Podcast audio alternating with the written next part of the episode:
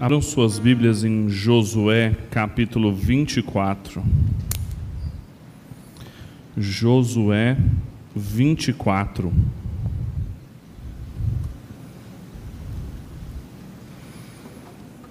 Nós vamos ler o capítulo todo. Você fica com sua Bíblia, que eu posso pedir sua ajuda para fazer a leitura.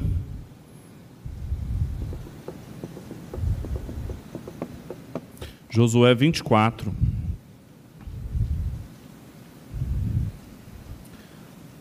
Nós vamos começar lendo do 1 ao 13.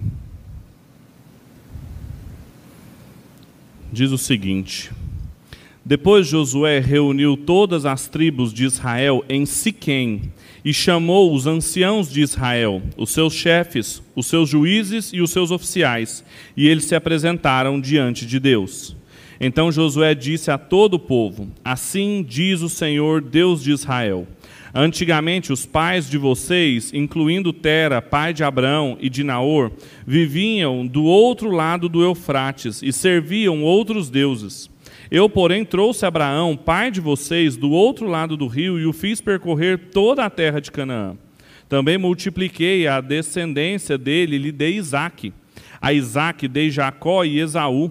A Esaú dei como propriedade as montanhas de Seir, mas Jacó e os seus filhos desceram para o Egito. Então enviei Moisés e Arão e castiguei o Egito com o que fiz ali. E depois tirei vocês de lá.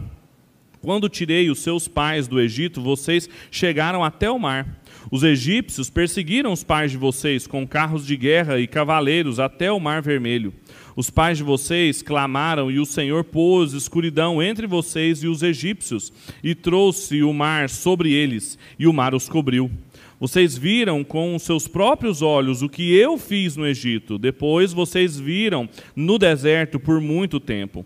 Daí eu os trouxe à terra dos amorreus, que moravam do outro lado do Jordão. Eles lutaram contra vocês, mas eu os entreguei nas mãos de vocês. Vocês tomaram posse da terra deles, e eu os destruí diante de vocês. Então o rei de Moabe, Balaque, filho de Zippor, se levantou e lutou contra Israel mandou chamar Balaão, filho de Beor, para que os amaldiçoassem. Porém eu não quis ouvir Balaão, e ele teve de abençoar vocês. E assim eu os livrei das mãos de Balaque. Vocês atravessaram o Jordão e chegaram a Jericó. Os moradores de Jericó lutaram contra vocês, e o mesmo fizeram também os amorreus, os ferezeus, os cananeus, os heteus, os girgazeus, os heveus e os jebuseus. Porém eu vos entreguei nas mãos de vocês. Enviei vespões adiante de vocês, que os expulsaram de diante de vocês, bem como os dois reis dos amorreus. E não foram as espadas, nem os arcos de vocês que fizeram isso. Eu lhes dei uma terra em que vocês não trabalharam, e cidades que vocês não haviam construído. Vocês estão vivendo nessas cidades e comendo das vinhas e dos olivais que não plantaram. Vamos orar? Pai, nós estamos diante da Sua palavra e pedimos que o Senhor nos conduza, nos instrua e nos ensine toda a justiça dela decorrente. Ajuda-nos a enxergar aqui o Evangelho e a conseguirmos responder com obediência a tudo que ele diz. É a nossa oração essa manhã para a glória do Seu nome, em nome de Jesus. Amém. Essa semana é a comemoração do Natal, não é? A grande contribuição do, do calendário cristão. E com certeza um tempo de preparação também. Um tempo de preparação para aquilo que nós estamos fazendo. As crianças podem acompanhar a tia Kelly até 10 anos. A tia Kelly está ali no fundo. Entretanto, quando a gente está diante do Natal, ou às vésperas do Natal, existe muita pressão secular para que a gente se esqueça do verdadeiro significado dele. É claro, toda a pressão comercial, econômica, cultural por trás dele. E é quase um clichê já falarmos sobre isso. Só que tem um outro ponto, ou um outro fator que é um agravante a essa pressão secular, que é a fragmentação da nossa visão bíblica em relação ao significado do Natal, ao que significa realmente a encarnação de Cristo, como nós cantamos aqui, e a sua, o seu nascimento que nós estávamos há tanto tempo nos preparando. se não soubermos o porquê do nascimento de Cristo, esse pedaço da grande narrativa que Deus está conduzindo ao longo dos séculos, nós nos deixaremos facilmente suscetíveis a cair em qualquer tipo de mensagem vazia de amor, qualquer tipo de mensagem de fraternidade universal, de um tempo de nos comovermos uns com os outros, e aí vira aquele tempo de água com açúcar das confraternizações dos nossos trabalhos e coisas do gênero. Então, não ter uma clara concepção concepção da teologia bíblica, aquilo que o reverendo Ronaldo falou aqui na liturgia, a respeito da grande história, de como Deus estava construindo isso, é um fator agravante às pressões que nós já sofremos na nossa sociedade secularizada. E o texto que nós lemos hoje, apesar de você pensar assim, nossa, Pedro está falando do Natal, mas leu Josué, eu esperava assim uma, uma exposição nas, nas narrativas do nascimento, né? Mas é porque esse texto em específico ele nos ajuda a entender muitíssimo as condições privilegiadas da encarnação de Cristo e a consumação e a aplicação da sua obra na nossa vida, apontando tanto a fidelidade de Deus quanto a nossa incapacidade. Esse texto é um dos mais perturbadores em relação a isso, sobre a ambiguidade, eu vou mostrar para vocês por quê como a gente consegue entender aqui nessa ratificação da aliança de Deus com o seu povo, a necessidade da vinda do Messias. O contexto dessa passagem aqui é o final do livro de Josué. O, depois da gente ter percorrido os dramáticos relatos da conquista da terra, que vai do capítulo 1 até o final do capítulo 12, depois a distribuição da terra, que vai do 13 ao 21 do capítulo 22 até o 24, nós temos as considerações finais que dizem respeito à ocupação dessa terra. Algumas coisas que precisavam ficar claras, já que Josué, sabia que estava caminhando para a morte e que ele queria consolidar a sua liderança e todo o trabalho que ele havia feito ali com o povo. E essa narrativa, em particular, essa da renovação, da ratificação da aliança ali em Siquém, ela se insere em algo muito maior, que está sendo desenvolvido ao longo dos livros anteriores ao livro de Josué, que é esse drama cósmico de Deus reestabelecer o seu reino, que foi usurpado por uma tentativa parasita, de um reino parasita, após a queda do ser humano no pecado. Deus está, desde Gênesis, revertendo essa rebelião cósmica do pecado através do estabelecimento do seu reino.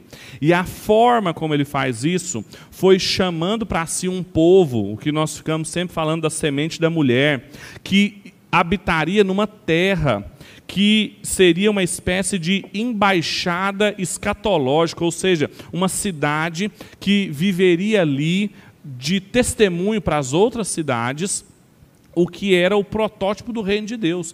Viveriam debaixo das leis, dos paradigmas, das ordenanças de Deus ali, e que seria uma bênção para todos os povos que desfrutassem disso, que aprendessem com eles e que, de certa maneira, também colocassem em prática aquilo que era a mensagem dele para outros povos. Futuramente, no interior desse povo e dessa terra, nasceria o rei o rei Jesus, o Messias, o Filho de Deus. Então, o tema da terra, do povo e a aliança no interior da qual todos esses temas estão orbitando é fundamental nessa narrativa que nós estamos de Josué, porque nesse sentido, o momento final do livro de Josué, ele é paradigmático para toda essa construção da teologia bíblica que a gente está falando, porque ele se trata de uma tomada de consciência do povo que estava ouvindo agora as palavras de Josué, no capítulo 22, como nós mostramos na semana passada, o povo teve um conflito, dividiu-se as, as tribos transjordânicas com as tribos cisjordânicas, mas no capítulo 23, no capítulo 24, há um discurso de Josué e depois a ratificação da aliança. E fica claro aqui que Deus foi fiel no cumprimento de cada uma das promessas que ele fez desde o Éden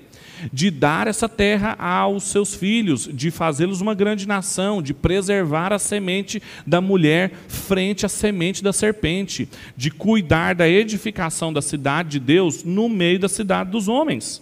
E manter-se fiel a Ele e a essa aliança seria condição de possibilidade para essa reestruturação cósmica que Deus estava fazendo, para que ela continuasse sendo bem sucedida todo o caos e toda a desordem que tinha sido dada a partir do momento do pecado, as ordenanças criacionais de Deus sendo desobedecidas, as pessoas se casando de muitas formas, matando, as pessoas desobedecendo a Deus, usando a terra, construindo cidades para fazer os seus nomes famosos, tudo isso foi reordenado a partir da aliança que Deus fez, as promessas do povo, a preservação desse povo e a entrega da terra.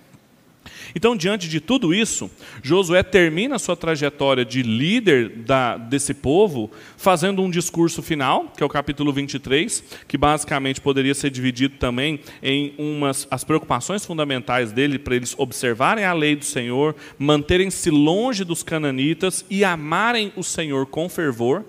E depois dele ter terminado esse sermão, o Richard Hess vai dizer que ele precisava fazer algo de que tornasse aquilo mais concreto, a visão que Josué tinha para o seu povo, que não era dele, que ele havia recebido de Moisés e de Moisés da mão do próprio Deus, que havia confiado aquele povo à sua liderança, que era ratificar a aliança, ratificar o pacto que Deus tinha com aquele povo.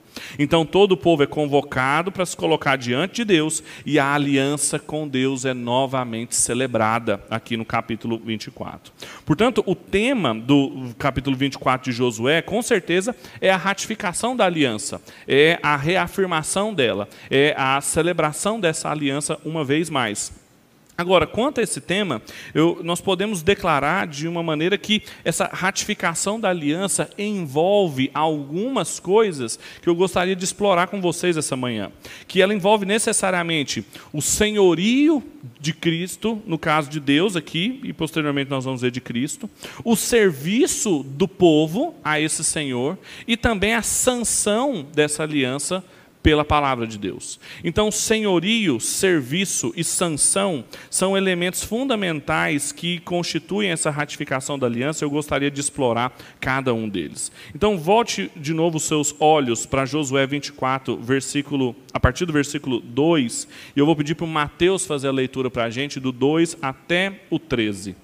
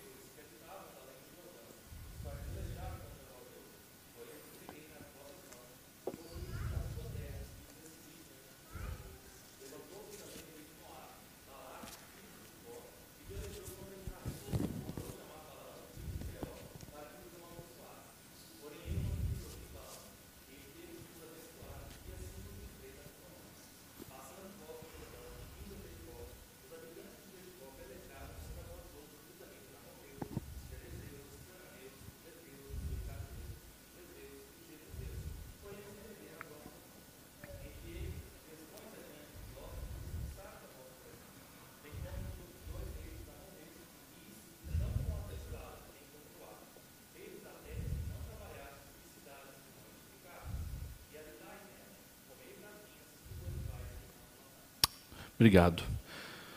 A primeira coisa que esse texto nos ensina é que a ratificação da aliança, ela pressupõe necessariamente o senhorio de Deus. Nesses primeiros 13 versículos fica claro tudo aquilo que Deus fez. Observe que se trata de uma recapitulação histórica dos atos de Deus na história. Isso já é um dado teológico bem fundamental entre os comentadores que as alianças bíblicas, os pactos que Deus fez com o seu povo, seguem as estruturas dos tratados do Oriente Médio ou do Oriente Próximo, especialmente aqueles que são anteriores a 1200 a.C. Então nós estamos falando de tratados de suzerania e vassalagem, que não são os tratados medievais que nós conhecemos, mas aqueles preservados pelos povos hititas e que apresentam uma estrutura muito semelhante à que nós vemos nesse próprio texto aqui. Por exemplo, esse texto de Josué é uma declaração do pacto quase que padrão. Ela há uma, um prólogo, como está presente no versículo 1, que as pessoas colocaram-se diante de Deus. Depois tem todas as declarações que são feitas a respeito do suzerano, quem ele é, o que ele fez, por, causa, por que dos seus benefícios, por que dos seus cuidados, depois as responsabilidades dos vassalos, uma ratificação dessa aliança e o estabelecimento dela como um todo. Então é exatamente isso que nós temos aqui em Josué 24. E o primeiro e mais fundamental aspecto dessa estrutura, o primeiro e mais fundamental aspecto da aliança de Deus é o senhorio de Cristo, é o Senhor, é o suzerano, aquele de quem o vassalo vai receber o bem, os benefícios e tudo mais. Então, a teologia da aliança, a teologia do pacto, que é fundamentalmente a teologia reformada, ela é uma teologia do senhorio, como diz o John Frame. E por isso o texto começa com o povo todo diante de Deus, o Senhor de Israel. E essa expressão é importantíssima porque estar diante de Deus, essa a expressão completa, só aparece uma única outra vez, que é em Êxodo, no capítulo 19 quando eles estão no Sinai e eles então vão receber pela primeira vez as palavras de Deus, as palavras desse Senhor, para entender como eles viveriam a partir de então. Então, novamente aqui em Josué 24, o povo está diante de Deus para reafirmar a sua condição de relacionamento, de pacto com Ele, mostrando os grandes feitos do Senhor, mostrando os seus benefícios e as boas relações que Ele tem com esses vassalos, com o povo que Ele chama de seu.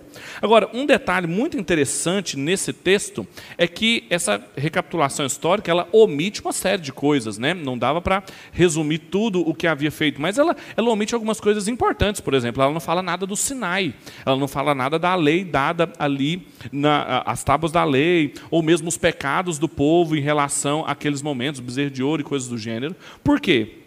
Porque o foco, os comentaristas também são unânimes em dizer que o foco aqui é justamente a posse da terra. Ele fala dos patriarcas, fala da vida deles no Egito, a libertação, a tomada da terra e agora o período de estabelecimento ali. E especialmente estar naquele lugar ouvindo essa história era muito importante para o povo, porque a cidade de Siquém tem uma importância também muito grande nos relatos que eram dados até então. Siquém foi o primeiro lugar aonde Abraão levantou um altar em Gênesis no capítulo 12, no versículo 6. Posteriormente, também foi ali que Jacó, depois do seu encontro com seu irmão em Gênesis 35, instruiu a sua família e a chamou a um novo compromisso com Deus, a abandonar os falsos deuses, abandonar os ídolos que foram enterrados ali. Então, Siquém, em termos de promessas da aliança para o povo, desde os patriarcas e o cumprimento delas, era muito importante. Era como se o povo estivesse de novo diante de Deus, como Abraão um dia esteve, como Jacó um dia esteve, para ter noção de que aquele Senhor havia cumprido todas as suas palavras. E ele era um bom Senhor, ele era alguém digno de ter uma aliança com ele, era bom estar em pacto com ele.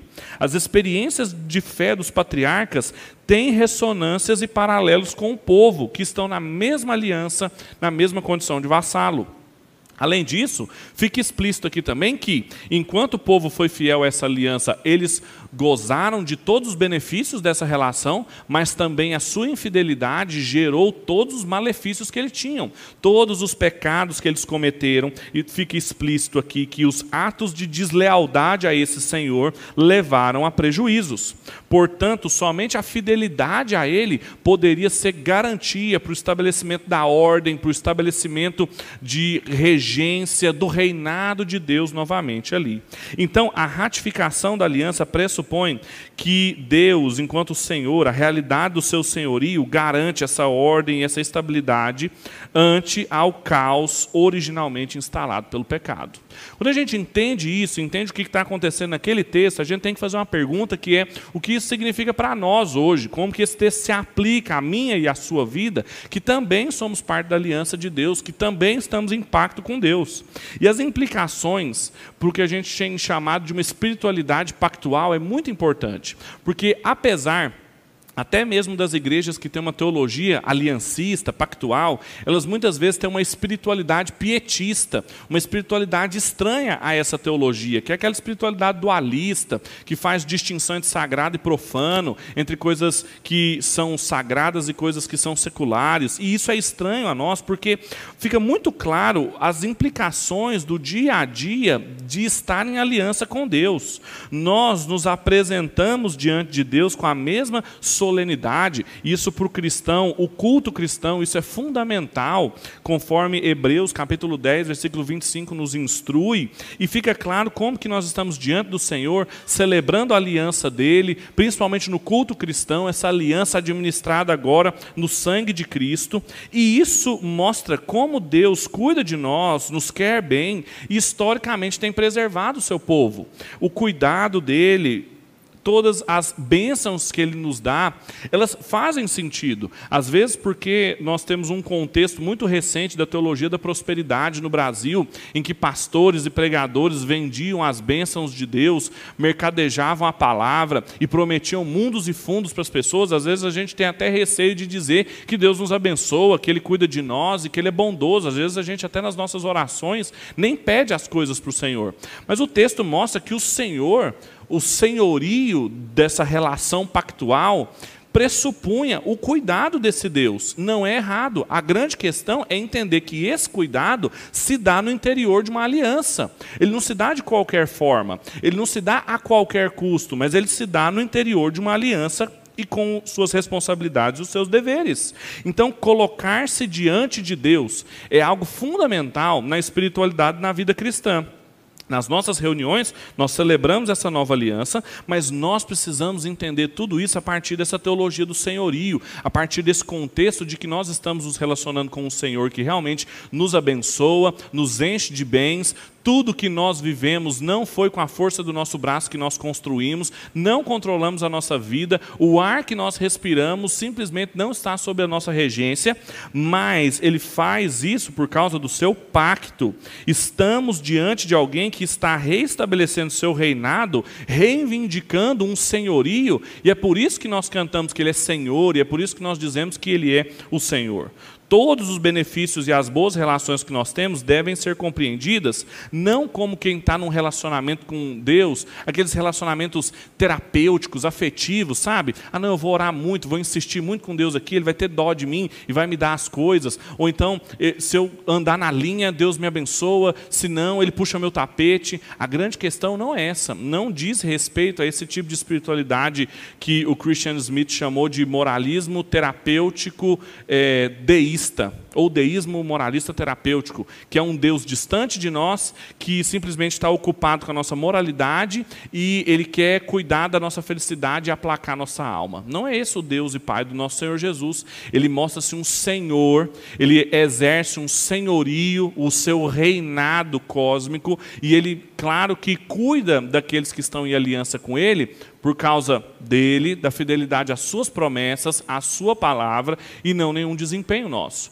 E isso precisa ficar claro porque isso tem implicações diretas ao modo como nós nos relacionamos com Deus, ao modo como nós oramos, as expectativas que nós nutrimos contra ele, seja ah, na nossa relação com o próprio Deus, seja em todos os outros pactos que nós vamos celebrar com os nossos amigos, os nossos cônjuges, os nossos filhos ou na nossa igreja. Essa é a primeira coisa que esse texto nos ensina, que a ratificação da aliança com Deus, ela pressupõe, em primeiro lugar, o senhorio de Deus. Em segundo lugar, a ratificação da aliança com Deus envolve um serviço do povo.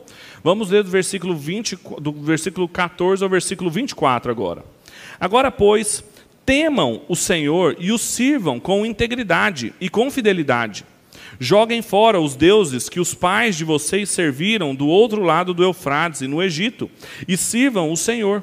Mas se vocês não quiserem servir o Senhor, escolham hoje a quem vão servir: se aos deuses, ou quem os seus pais serviram e serviram do outro lado do Eufrates, ou os deuses dos amorreus, em cuja terra vocês estão morando. Eu e a minha casa serviremos ao Senhor. Então o povo respondeu: Longe de nós abandonar o Senhor para servir outros deuses, porque o Senhor é o nosso Deus, é Ele quem nos tirou, a nós e aos nossos pais, da terra do Egito, da casa da servidão. É Ele quem faz esses grandes sinais. Sumiu aos nossos olhos e nos guarda por todo o caminho em que andamos e entre os povos pelo meio dos quais passamos. O Senhor expulsou diante de nós todas essas gentes, até os amorreus, os moradores da terra.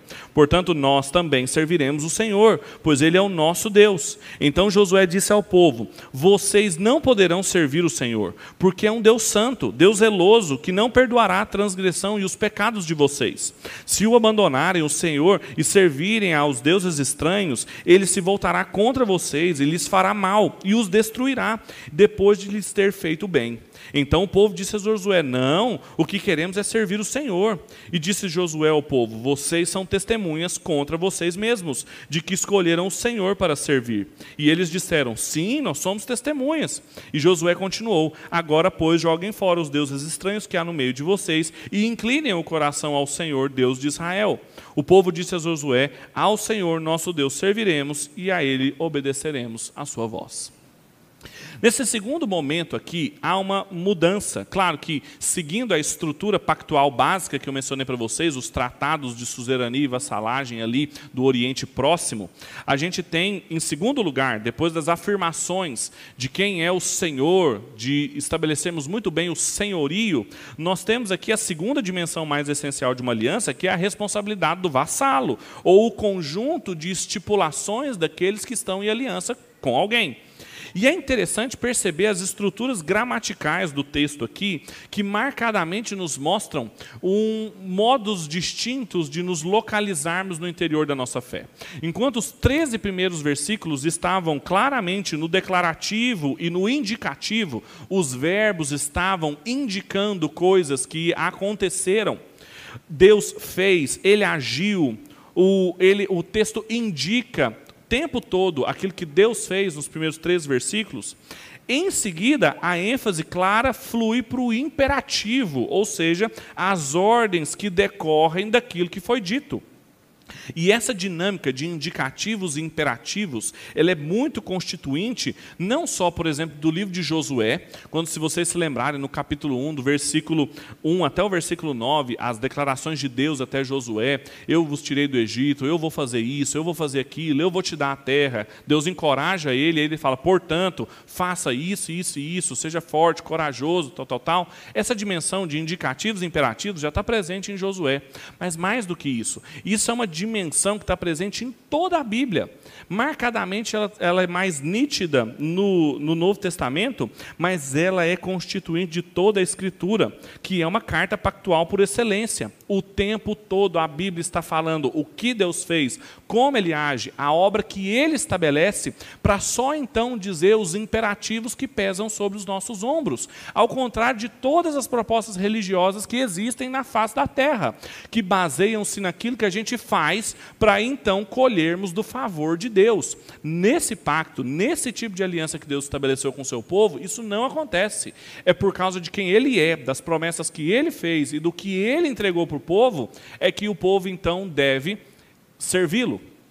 Tem um teólogo norte-americano que eu gosto bastante, que é o Kevin Van Hooser, que ele mostra que o trabalho teológico se dá justamente nesses dois modos. E a gente pode dizer que toda a vida cristã se dá de dois modos: se dá no modo indicativo e no modo imperativo. Ou seja, ela se dá no modo de nos lembrarmos daquilo que Deus fez. Quando a gente indica alguma coisa, quando a gente usa o verbo no indicativo, nós estamos falando da realidade tal como ela está estabelecida. A porta está aberta. Essa é uma forma de dizer dizer o que acontece. Isso é um modo indicativo, é tudo que Deus fez com o povo. Agora, no imperativo, a gente dá ordens e a gente tenta acomodar a realidade àquilo que está sendo declarado. Feche a porta. Ou seja, muito provavelmente a porta não está fechada e está sendo dada uma ordem para que ela seja fechada. É isso que acontece por todo o tempo na revelação da palavra de Deus. Uma série de coisas que Deus já fez, que Ele já é, que já estão estabelecidas, que são indicadas, e uma série de imperativos que são dados para que a gente possa com isso, viver e acomodar a nossa vida aos padrões do reino de Deus. Eu estabeleci uma citação do Van Hooser aqui que eu gostaria de ler para vocês num livro Pastor como Teólogo Público, que ele está escrevendo a pastores, mas vale para todo cristão. Ele vai dizer que o pastor como teólogo público ele é um equilibrista, lembrando aos cristãos do que Deus já realizou, mas também exortando-os a fazer com que as suas vidas correspondam a essa realidade. Estar em Cristo é tanto uma dádiva quanto uma tarefa tanto um privilégio quanto uma responsabilidade. Enfatize demais a dádiva e correrá o risco de complacência antinomiana. E dê muita ênfase à responsabilidade e correrá o risco da ansiedade legalista.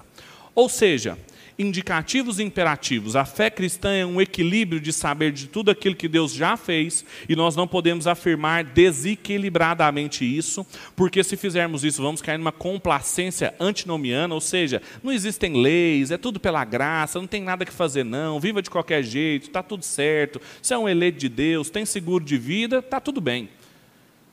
Mas tem o outro lado, que são os imperativos, que devem ser afirmados igualmente como as nossas responsabilidades. Contudo, se a gente também afirma só as responsabilidades desequilibradamente, a gente cai num legalismo. Tem que fazer, tem que agir, porque senão o gafanhoto vem pegar, a sua vida vai ser destruída, Deus vai puxar seu tapete e assim por diante. No núcleo desse equilíbrio entre indicativos e imperativos, existe uma palavra central que é repetida 14 vezes nesses 10 versículos que nós lemos aqui, do 14 ao 24, que é a palavra serviço. Se, em primeiro lugar, a ratificação da aliança envolve o senhorio de Cristo, em segundo lugar, ela envolve o serviço do povo.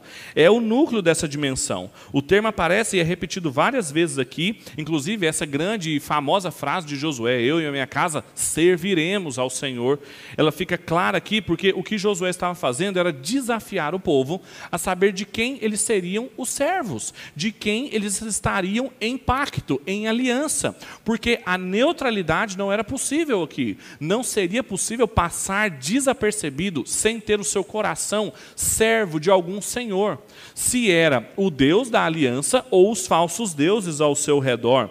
Ou seja, se era o Senhor que eles conheciam, que eles tinham visto as promessas sendo cumpridas, ou se eram os falsos deuses ao seu redor. O que não existia na possibilidade deles não terem deuses e dos seus corações não estarem servindo algo ou alguém.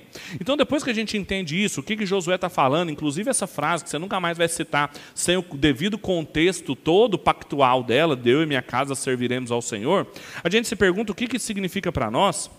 E a clara aplicação disso é que os indicativos sobre o que Deus já fez são acompanhados dos imperativos de serviço que nós devemos fazer. Mas nós nunca podemos pensar no serviço sem aquilo que Deus já fez. E nem pensar naquilo que Deus já fez sem o serviço. A parte que nos cabe no pacto é de uma vida entregue ao serviço, o de um servo que se entrega ao seu senhor. E caso contrário, podemos até não perceber de uma maneira muito sutil, mas nós vamos passar a servir outras coisas e outras pessoas. Outros elementos da realidade vão existir no nosso coração, funcionando como um Deus e nós numa postura de servos dele. Servos do dinheiro, servos do prazer, servos do nosso próprio umbigo e da nossa própria satisfação, e há outros deuses típicos do nosso tempo. Contudo, nós nunca vamos poder abrir mão de sermos servos. A grande questão é quem é o nosso Senhor. Quem é o oleiro que está moldando a nossa vida? Servir a Deus necessariamente significa dizer não a todos os outros falsos deuses. Na verdade, a única forma de você resistir aos falsos deuses desse século, dos, a, da sedução do prazer, do dinheiro, do poder, é só você servindo ao Deus verdadeiro. É a única forma de fazer isso. Portanto, nós fomos chamados para fazer muitas coisas na fé cristã. Nós temos imperativos sobre nós, tem um monte de coisa que a gente tem que fazer. Só que nada disso está estabelecido fora da aliança que Deus fez, daquilo que ele já estabeleceu. Então não é um discurso de competências pessoais, não é um discurso religioso no sentido de coisas que você faz para chegar até Deus, mas uma estrutura de aliança, uma resposta de obediência alegre, de serviço fiel que nós fazemos com as pessoas. E isso também serve de modelo para todas as outras alianças que nós vamos estar com os nossos amigos, com os cônjuges, com os filhos e com os irmãos. Nós sempre vamos responder o amor que já foi nos entregue com o serviço. É exatamente isso que a gente faz, porque a ratificação da aliança ela pressupõe por um lado o senhorio, mas ela por outro lado pressupõe também o serviço. E em terceiro e último lugar, a ratificação da aliança também envolve a sanção da palavra de Deus aqui no caso. Veja o que diz o versículo 25 até o 27. Assim, naquele dia Josué fez aliança com o povo e lhes deu estatutos e juízos em Siquém. Josué escreveu essas palavras no livro da lei de Deus. Pegou uma grande pedra e a erigiu ali debaixo do carvalho que estava junto ao santuário do Senhor. Então Josué disse a todo o povo: Eis aqui que está a pedra que nos será testemunha, pois ouviu todas as palavras que o Senhor nos tem dito. Portanto, será testemunha contra vocês, para que não mintam ao Deus de vocês. O terceiro e último elemento dos, do conjunto necessário de um pacto, de um tratado de suzerania e vassalagem, era o depósito do texto, ou seja, o contrato, a aliança redigida e uma testemunha. Isso era algo básico de todas as alianças que eram feitas no Oriente Próximo. Então, para garantir que o serviço ao povo de Deus, a resposta obediente ao senhorio de Deus, seria levada a cabo nos termos de Deus, isso é muito importante, e não na subjetividade do povo de Israel, não naquilo que eles achavam que Deus iria gostar que eles fizessem, mas para que fosse conforme aquilo que Deus revelou, tu, Josué registrou aquilo no livro da lei. E isso trouxe autoridade, permanência imutável e que poderia ser estudado, poderia ser consultada. É a palavra do Senhor, é o processo de revelação e redação do que chegou até nós hoje em dia. Além disso, além da, do depósito das palavras na lei de Deus, na palavra de Deus, a gente também tem a pedra do carvalho de Siquém um memorial que no futuro serviria para que o povo nunca pudesse negar o compromisso que eles tinham com Deus. E o povo de Deus tinha o hábito de fazer isso. Abraão, Josué, eles erguiam o tempo todo rochas como memoriais de votos que eles faziam a Deus. E nesse ponto aqui a gente tem um ponto muito importante, porque parece estranho, não é? Josué pega uma pedra, coloca lá e fala assim: essa aqui é a testemunha de vocês. Você fala assim: nossa, uma testemunha é uma pedra? Como assim, Pedro? Porque assim, está tá muda, não fala nada. Como é que eu vou no futuro olhar para ela e ela vai me permitir não negar o compromisso que eu tenho? É porque nos tratados de suzerania e vassalagem, quando eles chegavam no ponto da testemunha, eles invocavam os deuses pagãos. Eles faziam um contrato com o rei, com o suzerano e os seus vassalos, e para então trazer confiança, ratificar, para sancionar a sanção que era feita daquele pacto, invocavam-se poderes divinos. Só que, como é Deus que está fazendo essa aliança com o povo, não existe ninguém a quem ele pode recorrer a não ser ele mesmo e a sua palavra. Então, o que nós temos aqui claramente é que, uma vez mais, o povo não poderia reconhecer que haveria alguém para apelar a não ser o próprio Deus e a sua palavra. E aquela rocha lembraria eles disso. Aquela rocha que não tinha altares a deuses pagãos, porque os deuses pagãos estavam enterrados ali. Jacó havia pedido para sua família enterrá-los ali e que eles não estavam ali, mas tinha uma rocha sem nenhum falso deus, os lembraria que não existe nenhum outro poder ao qual eles poderiam se remeter para reafirmar as palavras do Deus único e verdadeiro, e aquela rocha lembraria isso. E quando nós entendemos isso e trazemos para a nossa vida, a aplicação nesse sentido fala que no modo de proceder na aliança, fica evidente que o lugar das palavras de Deus para nós, o lugar da palavra de Deus, da revelação, é claro de um ponto autoritativo e absoluto, na melhor acepção da palavra. A palavra absoluto significa solto de, não depende de nada. É isso que a palavra de Deus é. A palavra de Deus, os seus decretos, a revelação proposicional presente nas Escrituras, significa que Deus é a autoridade dele mesmo e que ele tem esse poder de não precisar se justificar com nada nem ninguém. E nós não precisamos procurar e nem reivindicar nenhum outro poder para obedecermos essa palavra. Apesar disso, estranho seria, na verdade, o contrário, de Deus ter estabelecido uma aliança com a gente e a gente precisar recorrer a um outro poder para isso. Só que, por mais estranho que isso seja, é o que acontece o tempo todo. O tempo todo as pessoas estão invocando outras autoridades ou outras pseudo-fontes de autoridade para a palavra de Deus e para as próprias promessas que ele estabeleceu. Muitas vezes nós reivindicamos a racionalidade, questionando o relato bíblico por aquilo que parece razoável, racional, intelectualmente aceito. Ou então nós invocamos a experiência empírica para dizer que o que nós vivenciamos hoje não tem nada a ver com aquilo que a palavra de Deus apresenta. Ou então mesmo a própria cultura, a atualidade do contexto em que nós estamos, que carece que a gente atualize o conteúdo da revelação, ou então até mesmo a nossa subjetividade, a nossa sensibilidade subjetiva de que esse texto aqui para mim não serve, na verdade eu entendo que muito mais fala sobre isso aqui do que propriamente o que o texto está falando. Tudo isso são reivindicações pagãs a outros falsos deuses, para justificar, para trazer ratificação, sanção para a palavra de Deus, que não precisa.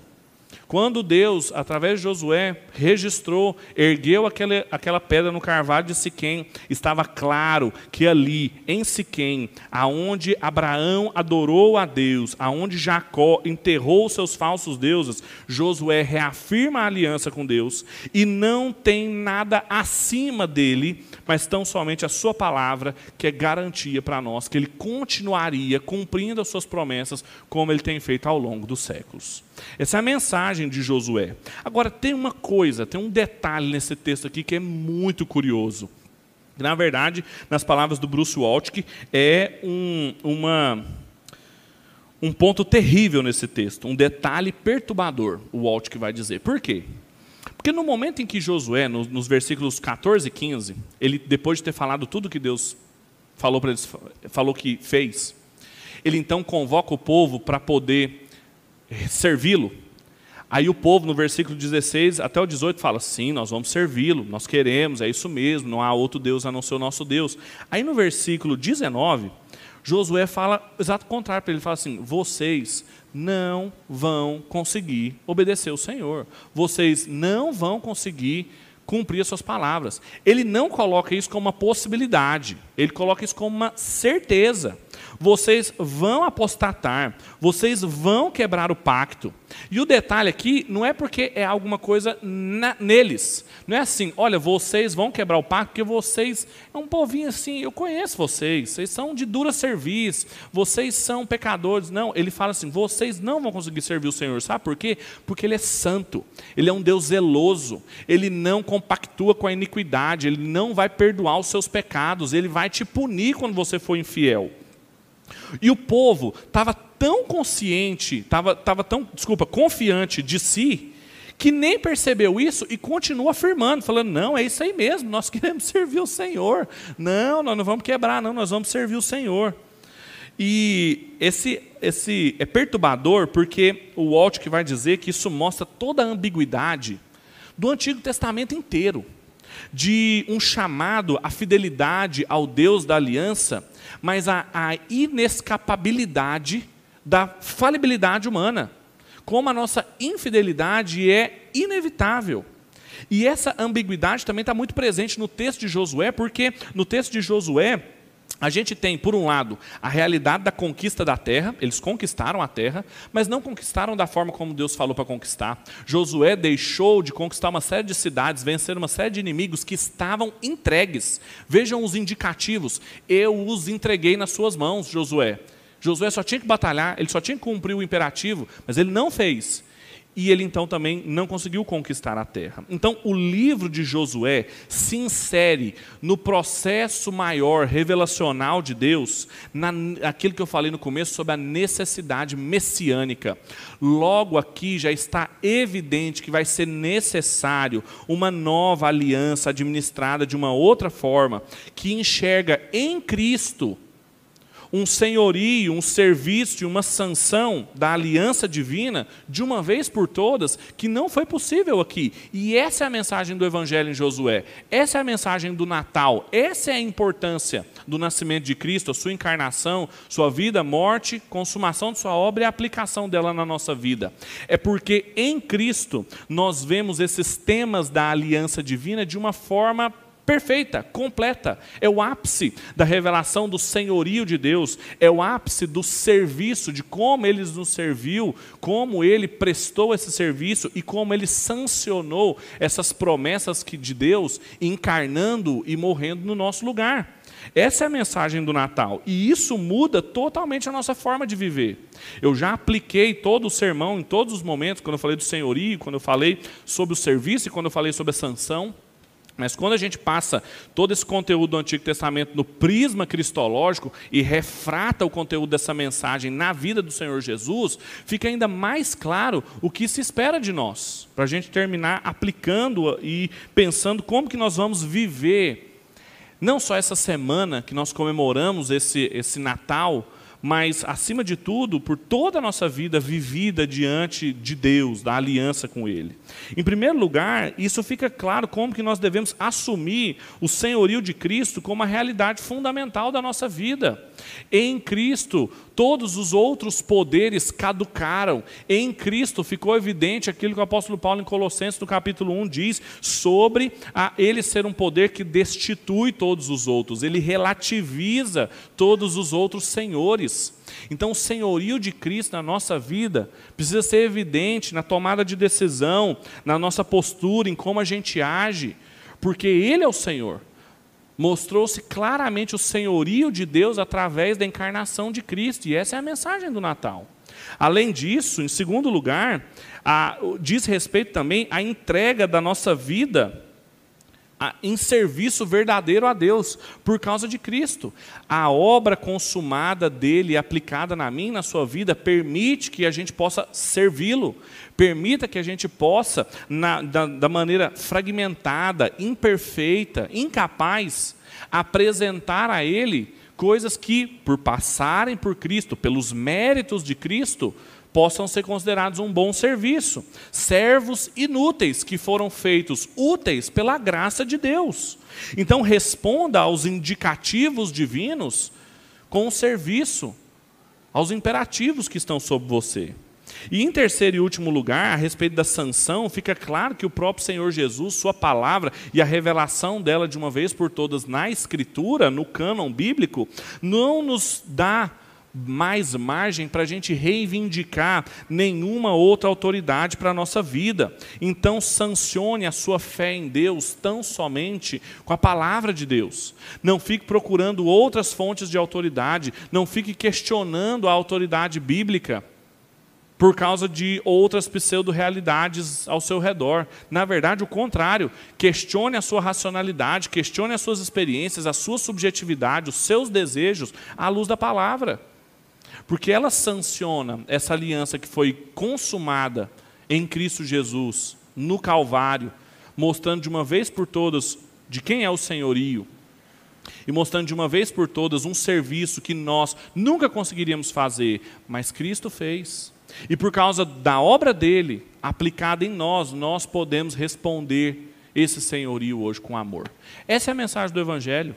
Essa é a mensagem do reino de Deus no meio da cidade dos homens. O Natal, a encarnação de Cristo, o, o Emanuel morando conosco, é o rei desse reino habitando no meio das nossas cidades e mostrando quem é o verdadeiro Senhor dessas cidades, que nós habitamos em cidades que nós não construímos, que nós desfrutamos das, dos vinhedos e dos olivais que nós não plantamos, porque Ele é o Senhor, o serviço é dele e todas as coisas existem por causa dele, para Ele são todas as coisas.